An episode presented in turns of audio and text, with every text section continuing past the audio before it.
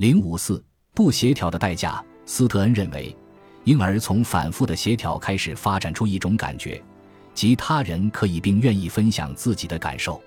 婴儿大约在八个月的时候产生这种意识，他们开始意识到自己与他人是分离的。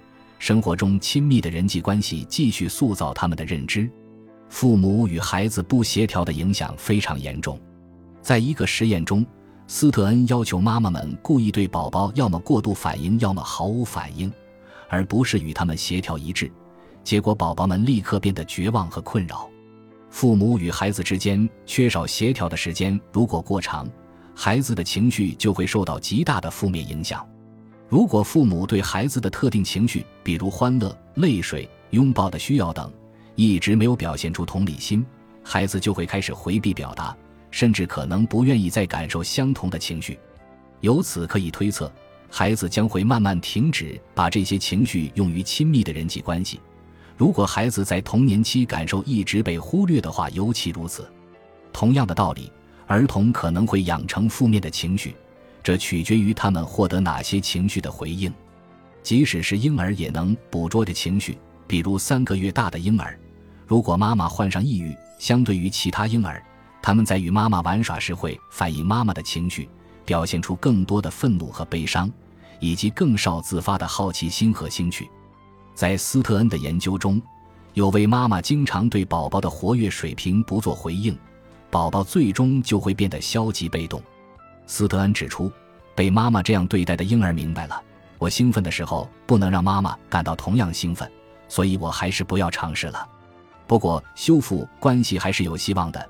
生活中的人际关系，比如与亲戚朋友的关系。或在心理治疗过程中产生的关系，会继续塑造个体人际关系的运行模式。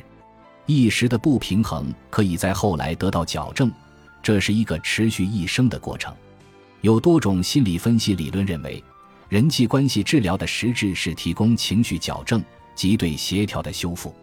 一些心理分析理论家用“镜像”一词描述治疗师理解病人的内心状态，并对病人进行回应的过程。如同善于协调的母亲与宝宝之间的互动交流，情绪的同步性心照不宣，而且难以为意识所察觉，但病人可能会产生被人深深的认同和理解的感觉。童年期缺少协调的情绪代价非常大，会对儿童的一生产生影响。对罪行最严重的暴力罪犯的研究表明，与其他罪犯相比。他们早期生活的一个特征是被迫辗转于不同的收养家庭，或者在孤儿院长大。他们的生活经历决定了他们的情绪受到忽略，几乎没有获得协调的机会。